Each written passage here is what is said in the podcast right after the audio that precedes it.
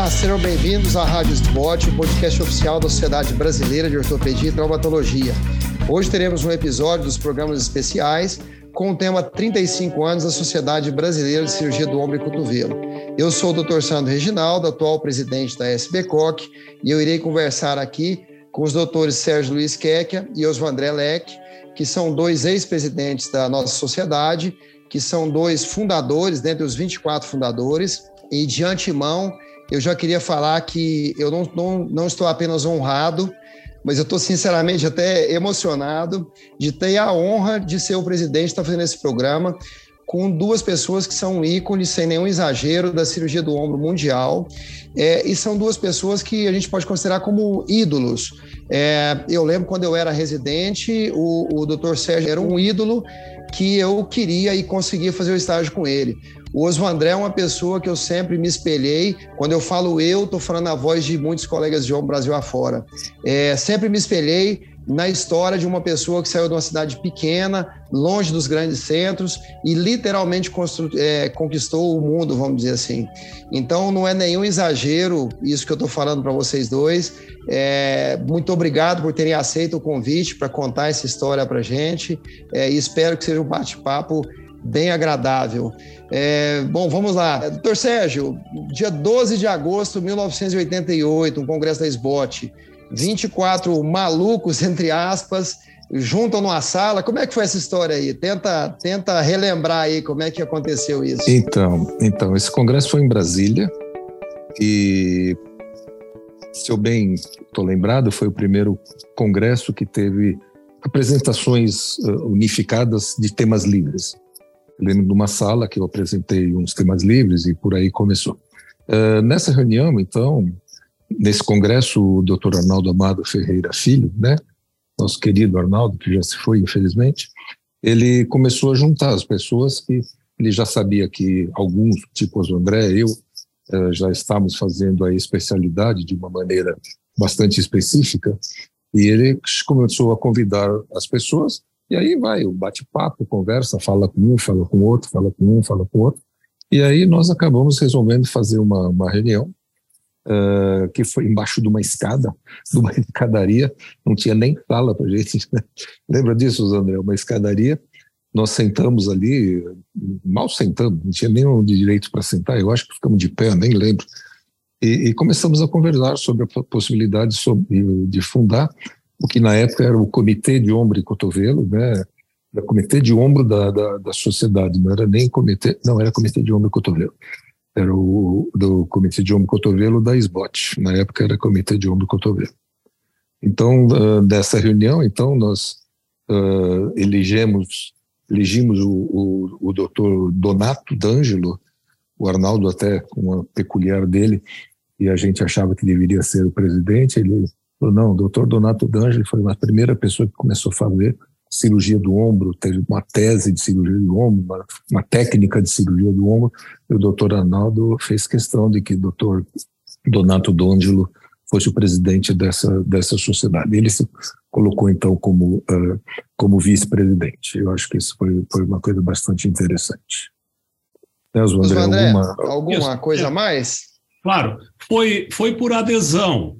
O, uh, o, o, presidente desse congresso foi o Edson Antunes, e ele, ele lembra com muito carinho, então, esse momento. Né? Ele cita em várias passagens que um dos orgulhos do congresso dele foi a fundação do então Coques Bot.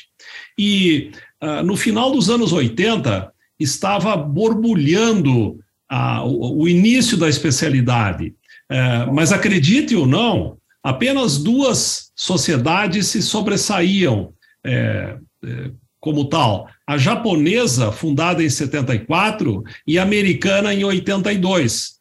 A própria reunião da europeia se deu ao longo da década de 80, mas sem muito brilho. Ela foi assim um encontro ali entre uh, Didier Patti e o, uh, e o colega da, da, da, da Noruega, ou acho que é o Snappen, e eles se reuniram depois do Congresso de 86 para formar a Europeia.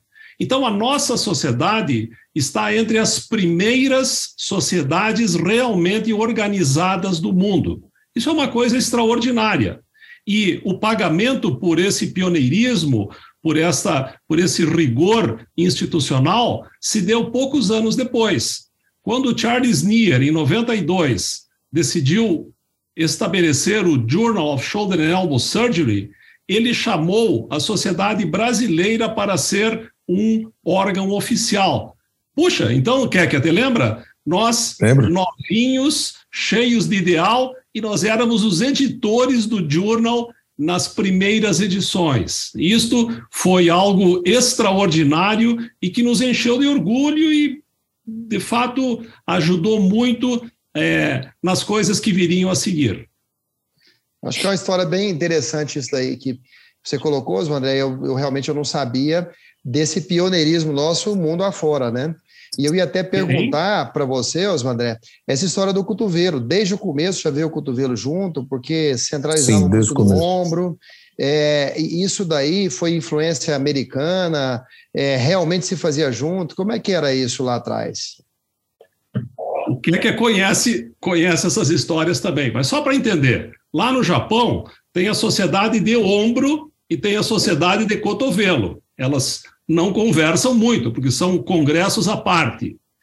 Nos Estados Unidos, o NIR queria fazer uma sociedade exclusivamente de ombro, Shoulder Society. E ele foi, e ele foi convencido por outros colegas a incluir o, o elbow. E tem uma história ah, muito estranha que o Rockwood contava, isso está gravado, que as iniciais dessa sociedade que o Nier queria era American Shoulder Society, S, ASS, que você sabe é um palavrão em português, né? Então, o elbow entrou, entrou, para suavizar essa expressão S. American Shoulder and Elbow Society. Essa é a brincadeira por trás. Não ia ficar bom, realmente, não ia, não ia mas, ficar mas bom. brincadeira, não, mas isso não é uma brincadeira, isso de fato é, não, isso é verdade. É, uhum. E uh, o cotovelo é uma articulação tão extraordinária que ela transita em várias especialidades. Ela faz parte, com muito carinho, da nossa especialidade de ombro, embora tenha mais temas de ombro, cotovelo é muito presente. Mas na cirurgia da mão, onde eu também transitei por anos, o cotovelo toma uma parte muito grande. No uhum. trauma, igualmente. Então, é uma, é, é uma articulação que é, é de uma versatilidade extraordinária. Doutor Sérgio, e aí assim, Oi. lá em 88 não tinha, não tinha o Zap, não tinha as tia do Zap, não tinha internet, é, como Nada. é que era? Sinal de fumaça, mandava um telex, como é que Nada. marcava uma reunião? Tudo isso era feito por carta, né? A gente não hum. tinha outra, outro ou telefone, né?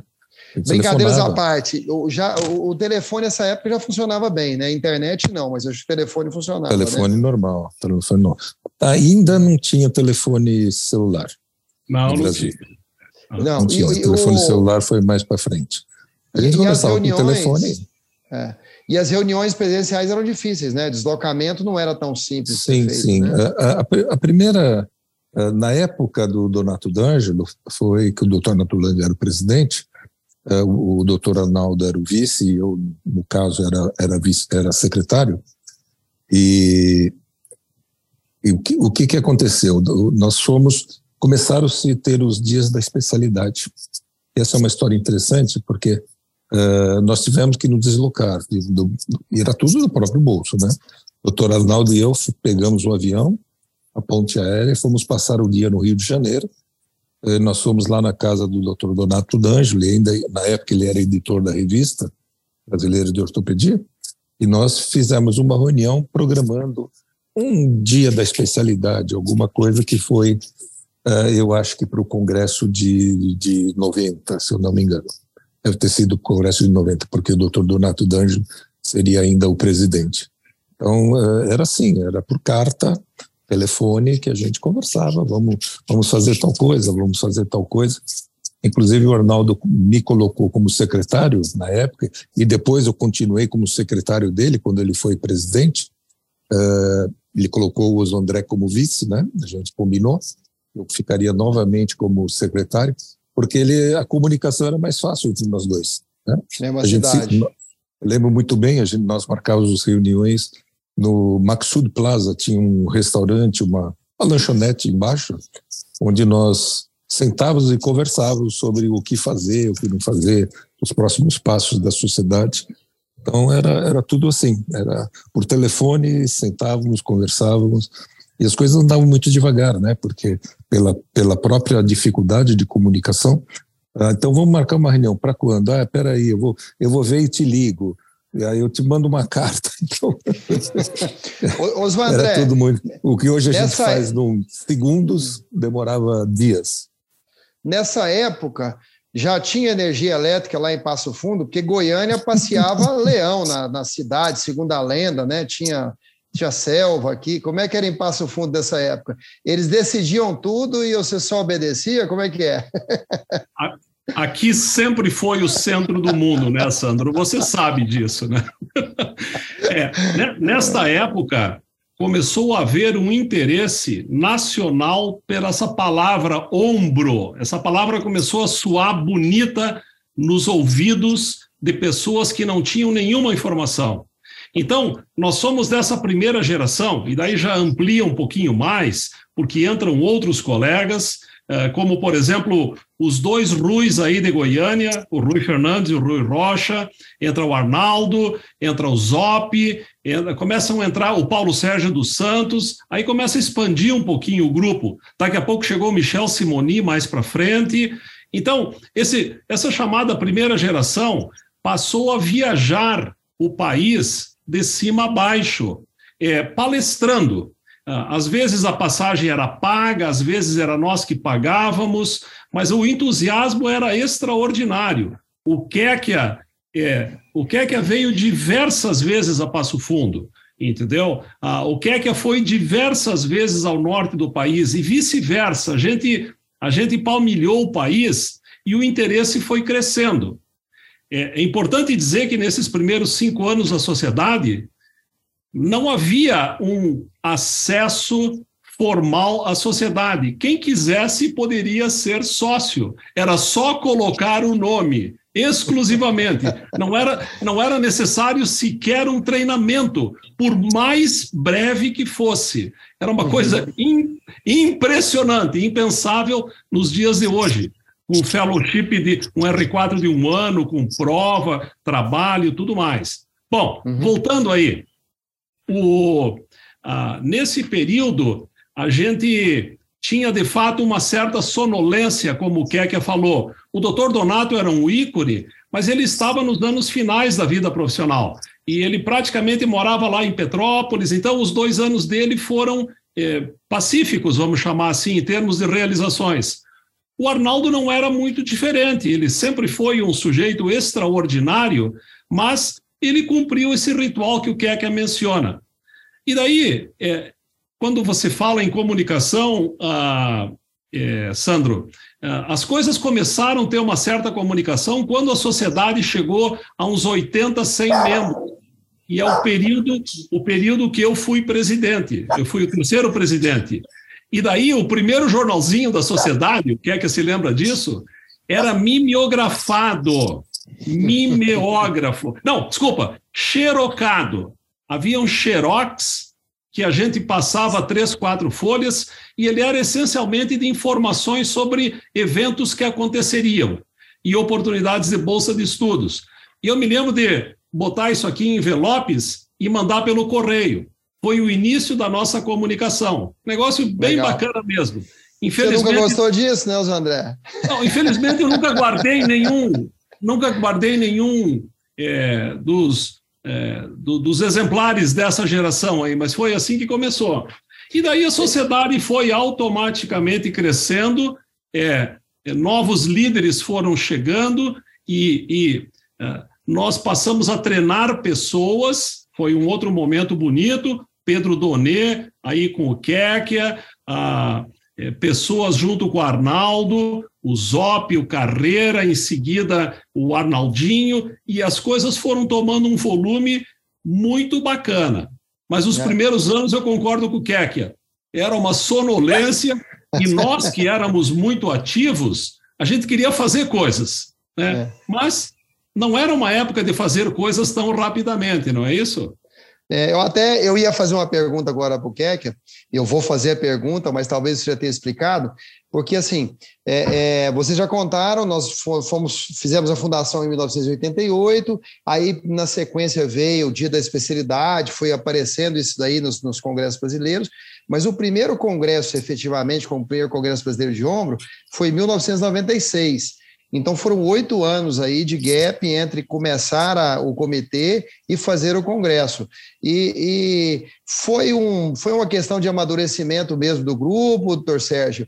É, claro. Foi realmente essa claro, coisa claro. mais low profile do, dos dois primeiros presidentes ou foi uma conjunção de fatores? A conjunção de fatores, as coisas foram crescente, né? Foram crescente. Como o André falou, foram entrando várias pessoas, uh, os que ele citou, e eu lembro uma pessoa extremamente importante nessa época, o Gleidson, né?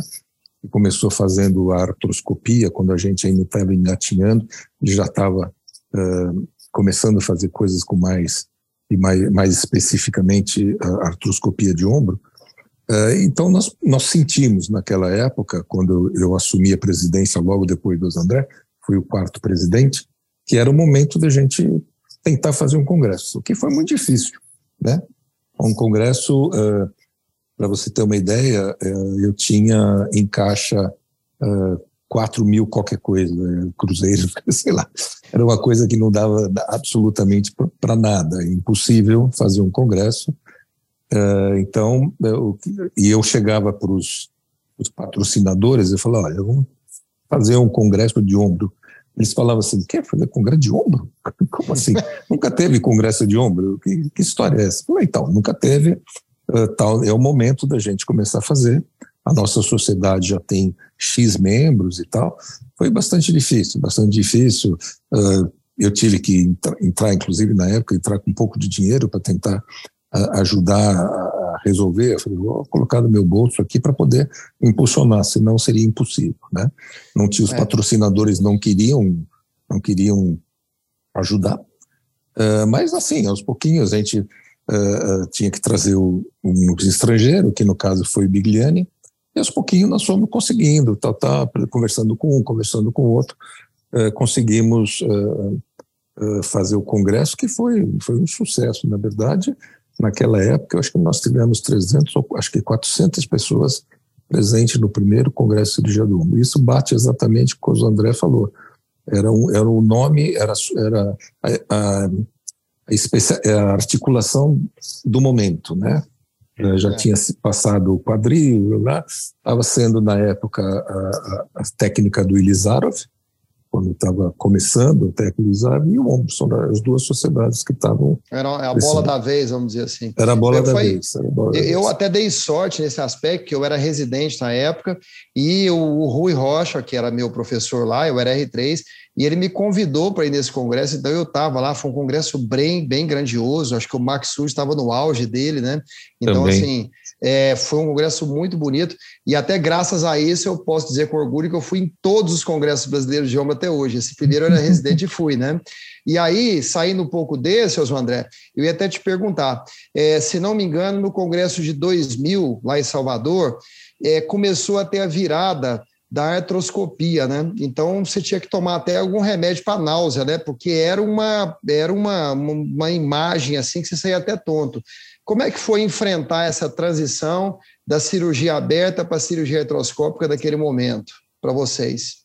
Deixa eu deixar essa, essa tua resposta, que é muito legal, é, para o final. Mas deixa eu trazer um pouquinho a nossa sociedade para os anos de 93 e 94, quando eu é, sucedi o Arnaldo, e, é, e o que é que se lembra disso aqui? Nós tivemos esse prato aqui, esse prato eu tenho até hoje. Tomara que apareça aí, ele está no, nubladinho. Ali, ó. É, não não um põe muito perto, afasta um pouco. É, ali. Coques Bote somos todos nós. Daí a diretoria da época era, então, eu, o Kekia, o Paulo Sérgio, o Nicolete e o Gleidson, que o, que o Kekia recém menciona. E nesse, e nesse período aconteceram coisas muito boas eu considero a principal delas a vinda do Charles Neer aqui no Congresso 94, de Salvador, 94. Né? ele perguntou para mim qual era o presente que ele queria que eu poderia pedir para ele. E eu não tive nenhuma é, nenhuma indelicadeza ao pedir para que ele viesse. Foi uma operação de guerra, mas popularizou ainda mais a cirurgia do ombro naquele momento. Nós tivemos também duas edições especiais apenas de ombro da RBO. O que é que se lembra disso? Foram é, dois números especiais apenas de ombro. É, conseguimos fellow para o Rômulo na Europa e para o Gleidson nos Estados Unidos. E aqui eu tenho o papelzinho, a minha colinha. Foram cinco informativos. Essa, esse é o lado bacana, aqueles mimeografados. E daí a sociedade foi crescendo, em seguida o Kekia teve a grande realização, a grande sacada de fazer o nosso próprio congresso, e foi crescendo. E respondendo a tua pergunta, em 2000, aí entra a artroscopia em cena. É, e havia um embate é, bastante, é, bastante tosco hoje, compreendendo assim, era só artroscopia e tudo que era aberto estava errado. Esse, esse era o, essa era a conversa, entendeu? E a conversa nem sempre era elegante. Ah, então, eu, eu presenciei é, o Kekia, por exemplo, a quem eu acompanho a vida, a profissional inteira dele, ele um dia brigando com o Gleidson, é, porque ele defendia a cirurgia aberta. Você lembra disso, uh, Kekia? E daí. Não sei. É, não, e, e daí aberta para algumas coisas, né? Doutor é, Sérgio coisas... nunca brigou com ninguém, Oswaldé. Isso é fake news, não, né, doutor não, Sérgio? Você nunca brigou tá. com ninguém. É que, é, que, é que as opiniões eram dadas de uma maneira muito rígida na época. A gente aprendeu a ser um pouquinho mais. É, uh, um pouquinho mais elegante nas respostas ao longo do tempo. E, e, e quem, e quem demorou mais tempo para começar a fazer artroscopia, como eu, por exemplo, uh, eu sofri o peso disso aí. Mas a artroscopia entrou dentro do nosso cenário de forma como entrou nos outros países. Se provou que era mais eficiente. E nada como prestar atenção às evidências. Então, uh, hoje, a cirurgia aberta continua tendo espaço. E a gente aceita isso de uma maneira uh, muito mais, é, é, não só educada, mas madura também, eu diria assim. O, o é. que a, acompanhou toda essa evolução e tem uh, histórias extraordinárias para contar sobre isso também. Tem, eu, queria, um... eu queria contar uma, contar uma historinha, se você me permite, Lógico. exatamente no Congresso de 1994, Uh, no começo de 94, eu fui visitar o Bigliani, primeira vez que eu estive lá, e na época tinham dois fellows uh, europeus fazendo, eles começaram a fazer uns intercâmbios, né? Esses dois fellows euro, europeus, um era o Roger Emery e o outro era o Pascal Bollot. E foi exatamente na época que ele estava começando a falar sobre o primeiro trabalho dele, falando sobre a, a, a retroversão, que não seria de 45 graus, e sim de 20 graus. Ele fez um estudo lá, uh, junto com, com o Gilles Walsh, um estudo computadorizado, coisa que pra, na época era impensável, né? quase que não existia computador, né? quanto mais fazer alguma coisa tridimensional. E interessantíssimo que nesse, nessa, nesse, enquanto eu estava lá, é, nós conversamos e tal, e, e conversamos que ele iria ter o congresso de 94, no final, em outubro, eu acho, que foi novembro, sei lá, no final do ano, como sempre era o congresso brasileiro, comentando que unia iria e tal. E aí, como ele tem uma esposa brasileira, ele falou assim, será que você consegue que eu de aula no Congresso Brasileiro de Ortopedia, imagina, o Pascal Balot pedindo para alguém convidá-lo a dar aula. Hoje, para você conseguir que ele, que ele dê aula, você precisa convidar ele com enorme antecedência. Né? Na época, ele, ele me pediu para ver se eu conseguia, uh, e aí eu falei com, na época com o, o Adalberto Visco, que acho que foi o presidente do Congresso, né, André? E aí 94 conseguimos, foi Bahia. É, conseguimos encaixar ele que desse algumas aulas é, de ombro na, na, durante o congresso. Como as coisas, como o tempo muda, né? É. Ele veio, que dar um... ele veio pagando, ele veio pagando a sua passagem, eu me lembro bem. Sim, veio pagando a sua Pagou passagem. Pagou o seu hotel também. Ele tudo, tudo, fez questão de vir. E vieram quem três, foi o Quem foi o convidado que veio, dentro desse assunto, eu lembrei aqui uma, uma particularidade. Quem foi o convidado que veio e extraviou mala, e ele ficou com a roupa do corpo e virou uma confusão? Não tem uma história dessa? Tem, tem, assim, tem. Foi, foi aquele amigão seu lá, André. Era mais fácil chamar o presidente dos Estados Unidos do que o Charles Neal. Olha, eu, olha, meu, é, é, um, é um podcast único para contar a viagem do Niro ao Brasil. Ele não tomou água no Brasil, ele só tomou Coca-Cola. Só para começar.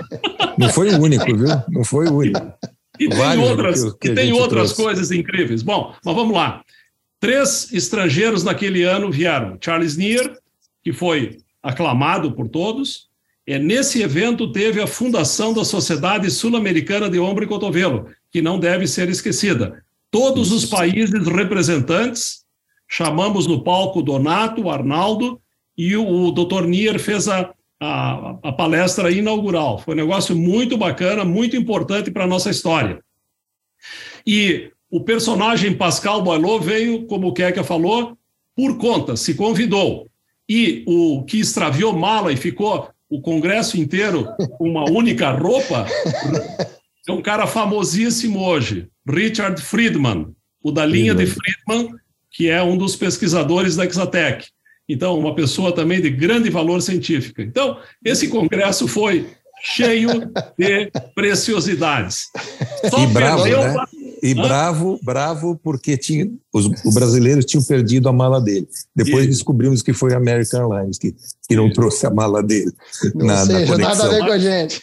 Nada Mas, Sandrinho, esse, ah. congresso, esse congresso só perdeu em particularidades, em emoções, para um outro que a gente não se lembra bem qual é. O Mundial de 2007. Ah, ele não teve nenhuma emoção, os hotéis fecharam três meses antes, não sabia se ia ter. Esse foi tranquilo, Zona. Eu ia até comentar que a gente vai ter que dar um salto, porque nosso tempo aqui, se a gente nem vê passar, a gente vai ter que dar um salto. Eu acho que talvez é, dois episódios bem marcantes que, que mudou o patamar da cirurgia de ombro, mundo afora da cirurgia de ombro brasileira, eu acho que foi o, o trabalho do Keck premiado da Academia Americana, que na época foi uma coisa fora da curva, e logo depois o Congresso Mundial. E eu acho que esse Congresso Mundial, a gente vivenciou isso, foi uma foi uma mudança de patamar, inclusive do Congresso, que a gente teve o dobro de público dos anteriores, enfim, tem toda uma o história triplo. aí. É, e, e tem toda uma história. 400 participantes.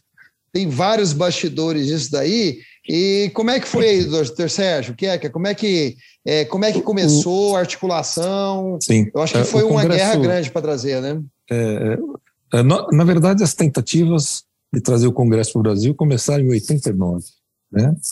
89, que foi o, congresso onde praticamente os brasileiros compareceram, que foi lá em Nova York. Já na época, eu lembro que teve uma reunião, estava o Arnaldo, estava o, o Sérgio Franco, estava o Oso André e eu, numa tentativa de colocar a nossa, a nossa uh, candidatura. Depois disso, eu acho, se o André se me desmente se for o caso, o André uh, tentou uma vez, eu acho que no, no congresso seguinte, que acho que foi em Paris. Uh, isso, isso. né, André? Isso. Depois, uh, em 95, eu levei a candidatura, que foi lá na Finlândia, acabamos perdendo para a África do Sul. Uh, e aí nós falamos assim, eu, eu, pensei na minha cabeça, e acho que o raciocínio foi, foi lógico, não foi único meu, nós acabamos conversando, né? Por que, que nós estamos enfraquecendo as nossas forças, se se é uma, uma redundância, né? Se nós podemos nos juntar e, e, e, levar isso adiante, não, não de uma maneira isolada. E aí foi que em 2008 nós fizemos todo um trabalho conjunto, os André, eu e a, resolvemos, conversamos sobre a possibilidade de fazer na Bahia, que seria interessante, aí chamamos o Adalberto Visco para compor esse, o trio, né? Ah, na época, provavelmente, os André eram os que tinham mais penetração internacional, ficaria mais fácil, porque éramos os mais conhecidos. E o Adalberto, com a expertise dele de congresso, com a capacidade administrativa dele, uh, ajudaria muito no, no, processo. E aí nós levamos a candidatura, uh, foi na, na África do Sul, em 2008, Uh, e, um. Oi? 2001. 2001. Dois, perdão, 2001. Isso, isso. Na, na, na, África do Sul. E, e, aí foi bastante interessante, porque uh, pelo trabalho todo que a gente vinha fazendo, pela exposição que nós fizemos de nunca ter tido um congresso uh, mundial na América do Sul, na América Latina, né? todos os outros continentes já tinham tido congressos, e, e, pelo, pelo trabalho de bastidores que o Bigliani fez também. O Bigliani foi muito, muito, muito pródigo nesse aspecto de procurar conversar com os colegas para que isso acontecesse.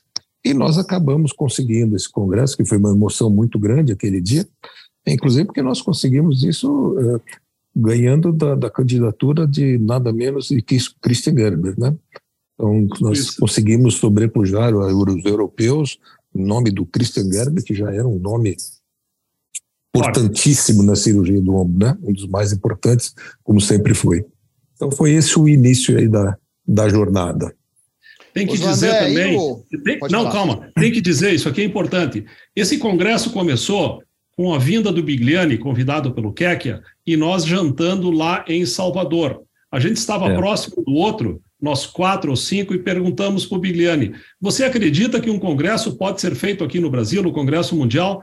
E o Bigliani comprou a ideia naquele momento. Né, Kekia, você verdade, lembra daquilo? Verdade. Eu tinha esquecido desse detalhe. E o Bigliani era o, cara, era o cara em cima do mundo, era o cara da Columbia University, que iria substituir, recém havia substituído o NIA. Bom, e se reuniram três pessoas, três obcecados, três amigos e três pessoas que queriam, de fato, botar o Brasil nesse circuito. O que é que é com a sua impressionante capacidade de colocar de forma midiática as coisas, porque ele recém tinha ganho o melhor trabalho da academia americana. O que é que era o cara que dominava, pro, provavelmente o principal nome que dominava uma apresentação é, por PowerPoint. Ele fez um, ele fez uma apresentação imbatível, imbatível. Eu tenho até hoje e olho de vez em quando com muita emoção. O Adalberto é aquele cara que todos conhecem. Ele sabe agregar pessoas com facilidade. Isto não é esforço para ele.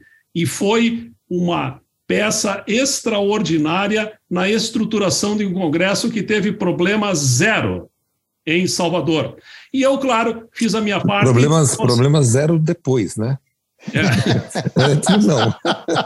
É, é foi tranquilo. Poucos meses antes, as, as grandes eu... redes entregaram os hotéis de volta para a Costa Isso. de São Luís, não tem problema nenhum, não tem problema nenhum. É. E, e daí, ficar sem hotel. E daí, e daí desse trio, uh, eu participei com a minha uh, grande vontade e ênfase em fazer relações internacionais e também uh, ir buscar patrocínios, buscar pessoas e tal. Então, nós três trabalhamos de uma forma extraordinária, mas foi um trabalho leve. Era duro, mas, mas era leve, porque trazia satisfação. O, o, meu trabalho, no caso, foi, foi pesado. Eu fui peão de obra lá no Congresso, né? Que a gente foi gerente de sala. E, e, e até foi uma honra, porque vocês confiaram é, a gente essa missão que era muito importante.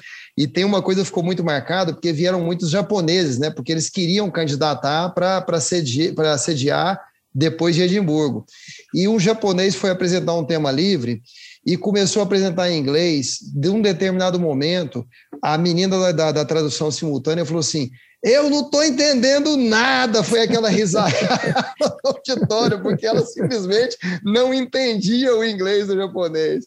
Então, assim, foram histórias pitorescas eh, que tivemos. Dois, dois meses antes do início do Congresso, com ele todo vendido, já com mais de mil inscritos, a Sauípe anuncia que está fechando o, o centro, o, o, centro de lazer completo, completamente. Ah, e aí, mais uma vez, dependeu de muito suor, muito trabalho, reuniões em bastidores muito pesadas, para que aqueles hotéis pudessem reabrir, porque eles estavam fechados.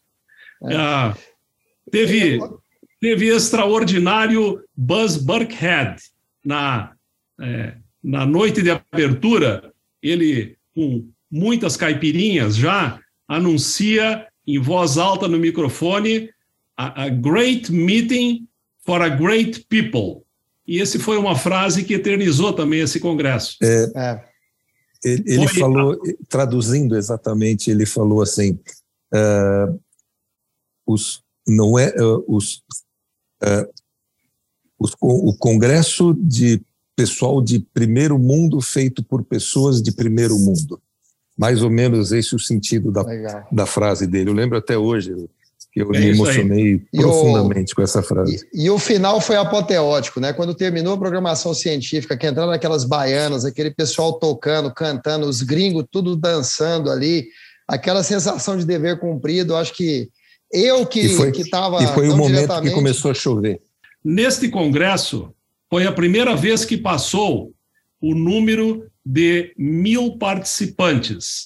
Só que o anterior, em, em Washington, Washington. Tinha, sido, é, tinha sido bastante modesto, pouco mais de 400 pessoas. Então, aquilo assustou, de fato, é, a comunidade internacional, pelo número, mas também pelo resultado positivo que deu. Na época, nós reunimos, né, que, é, é uma coisa em torno de 300 mil dólares.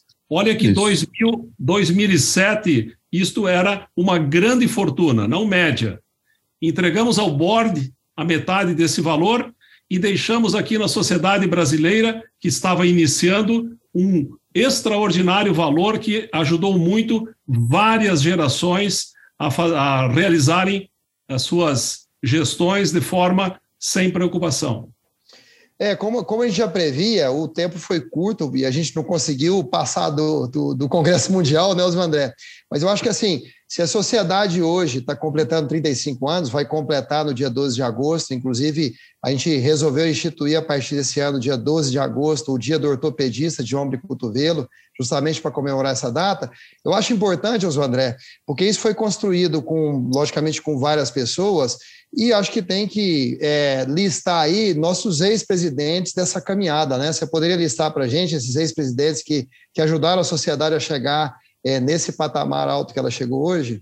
Eu preciso dizer que ah, essa caminhada toda não teria valido a pena se pessoas como o Sérgio Kecker, que aqui eu estou dividindo esse podcast, não existissem eu aprendi a, a respeitar e reconhecer valores extraordinários de várias pessoas. Eu, eu vou ficar só no Kekia, mas, meu Deus, quanta gente a gente aprendeu, a gente conheceu ah, é, de uma maneira mais próxima as suas lutas, as suas fortalezas, as suas fraquezas, e isso criou uma comunidade de amigos que de fato foi o que mais valeu.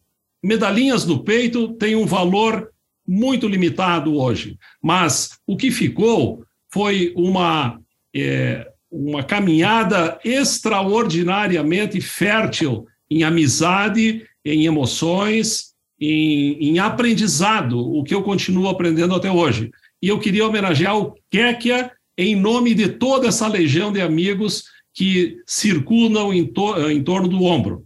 E, claro, Sandro, você tem razão. Não se pode terminar um podcast sem mencionar Luiz Alfredo Gomes Vieira, Márcio Cohen, Roberto Ikemoto, Ildeu Afonso Almeida Filho, o Beno Enisman, o Fábio Dalmolin, o Beto Miyazaki, o Glauco Manso, o Geraldo Mota, o Arnaldo Amado Ferreira Neto, o Arildo Paim, o Nelson Ravaglia, Eduardo Carreira, Michel Simoni, Adalberto Pisco, Pedro Donê, Marco Antônio Viado, Américo Zop Filho, José Sérgio Franco, Saulo Monteiro dos Santos, Jaime Guiotti, Gleidson Godinho, Sérgio Nicoletti, Paulo Sérgio dos Santos, o meu querido Sérgio Kekia, ah, depois vem eu, ah, e os inesquecíveis ah, Arnaldo Amado Ferreira Filho e Donato D'Angelo. De fato, esses presidentes tomaram para si a responsabilidade que você tem hoje, Sandro. É algo muito especial e que eu cumprimento você pela tua gestão. assim como eu cumprimento cada um desses é, colegas que se colocaram a serviço da cirurgia do ombro do Brasil, fazendo ela chegar até aqui. Eu acho que isto é ah, extraordinário. Obrigado, Osmandé, por, por essas citações, acho que são importantes. Eu fico honrado quando você faz essa lista aí, realmente colegas que foram de extrema importância para chegarmos até aqui. fico honrado de, tá, de ter a possibilidade, de ter tido a confiança dos nossos pares para estar tá nessa função hoje, que me deu o privilégio de estar aqui nesse podcast, né? Doutor Sérgio, o senhor está aposentado, mas não vai ficar livre da gente. E o que, que o senhor vislumbra aí? É, não vamos dizer 35 anos é muito, mas para os próximos anos, o que, que, o senhor gostaria que acontecesse com a nossa é, Exato, aí? exato. É, eu, eu gostaria de complementar uma, uma parte que o André colocou.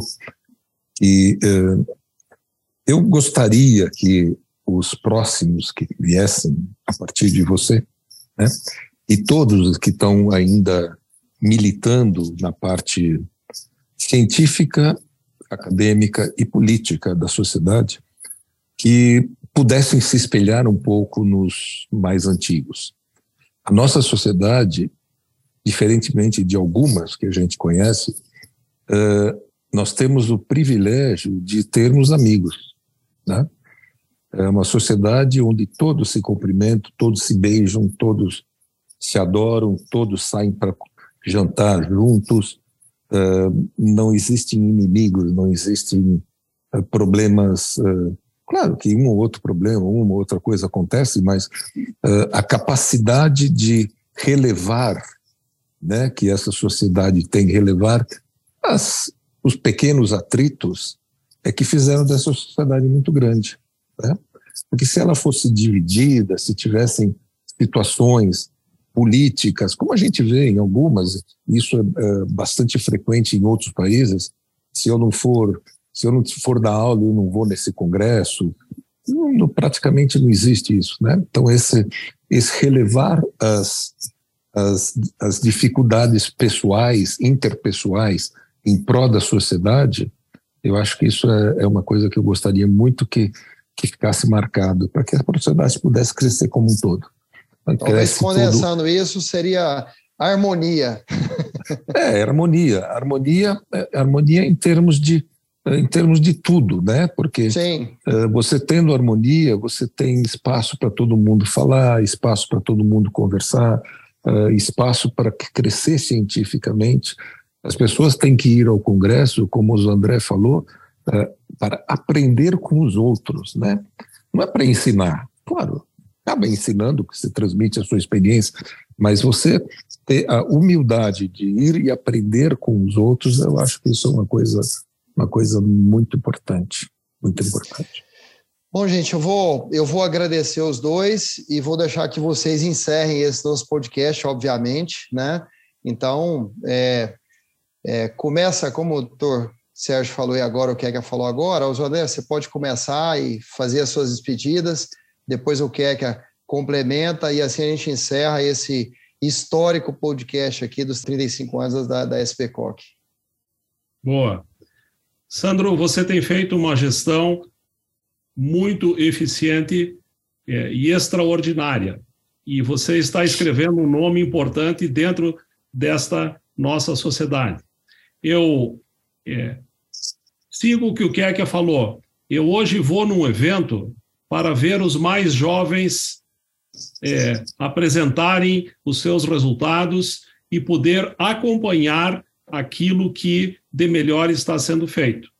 E acreditem, eu estou num momento em que eu transito no país, no mundo inteiro, por conta do meu cargo no, no board internacional. É, a nossa cirurgia do ombro está no primeiro mundo.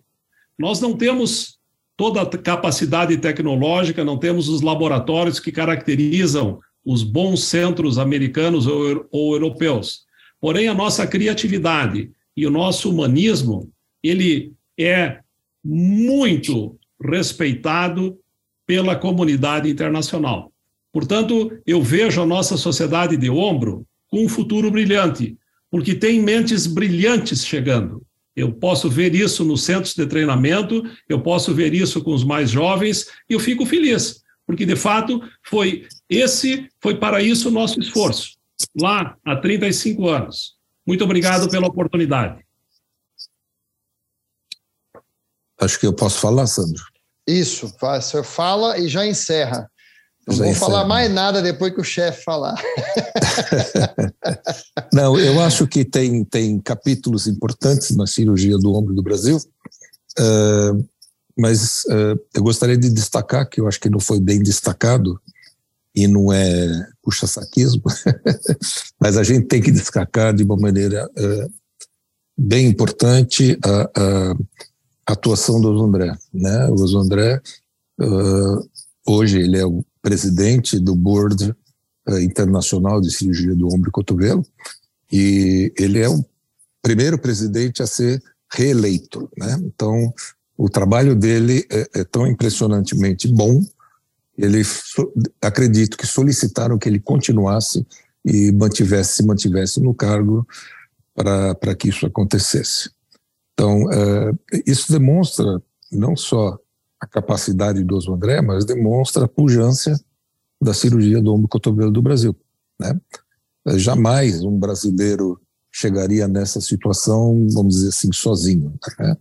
Não desmerecendo o trabalho do Osmo André, mas isso vem de um, de um crescente, um crescente que vem acontecendo uh, e que eu acho assim fantástico, fantástico. Né? O, eu fui um, talvez acho que o primeiro membro uh, sul-americano do board. Depois disso, eu foi o Oso André que passou a ser. Eu fiquei um, um, tempo que na época era o tempo regulamentar. E depois disso entrou o André e que fez um trabalho brilhante a partir daí ele foi eleito presidente, reeleito presidente. Isso dá um orgulho enorme, enorme para mim, pessoalmente, como amigo, irmão dele, e um orgulho enorme que não pode deixar de ser mencionado na história da cirurgia do ombro uh, do Brasil. É, eu acho que uh, desses 35 anos, talvez junto com o Congresso Brasileiro, talvez sejam as duas coisas mais, o Congresso, perdão, o Congresso Mundial, as duas coisas mais importantes que aconteceram na nossa sociedade. Parabéns a você, parabéns a todos os ex-presidentes, uh, sem destacar nenhum, porque acho que tudo, como isso, como nós conversamos, isso vem num crescente, né? Uh, acaba sendo até mais fácil para os próximos, né? Porque a coisa vem caminhando sempre de uma maneira bastante harmônica, como você falou. Então, isso traz, traz uma tranquilidade quanto ao futuro da nossa sociedade e com as novas mentes brilhantes que vêm aparecendo, uh, apresentando trabalhos muito interessantes, ideias novas, dentro das nossas possibilidades técnicas, né? Isso faz, como o André falou, que o brasileiro tenha, assim, uh, um pouco mais de jogo de corpo, né, de criatividade para resolver os problemas e levar a coisa à frente. Eu vejo com, com o futuro nos próximos 35 anos eh, de uma maneira tranquila, acho que não vamos ter problemas. Mais uma vez agradecer, Dr. André Leck, Dr. Sérgio Kekia, dois ex-presidentes da SBCOC, é, dois membros fundadores lá do Comitê de Ombro e Cotovelo em 1988. Muito obrigado, acho que foi bastante interessante. Espero que vocês também gostem dessas histórias. Vocês acabaram de ouvir mais um episódio da Rádio Spot, podcast oficial da Sociedade Brasileira de Ortopedia e Traumatologia. Todas as edições estão disponíveis no site www.sbot.org.br e também nas principais plataformas de streaming. Nos vemos no próximo episódio. Até lá, muito obrigado.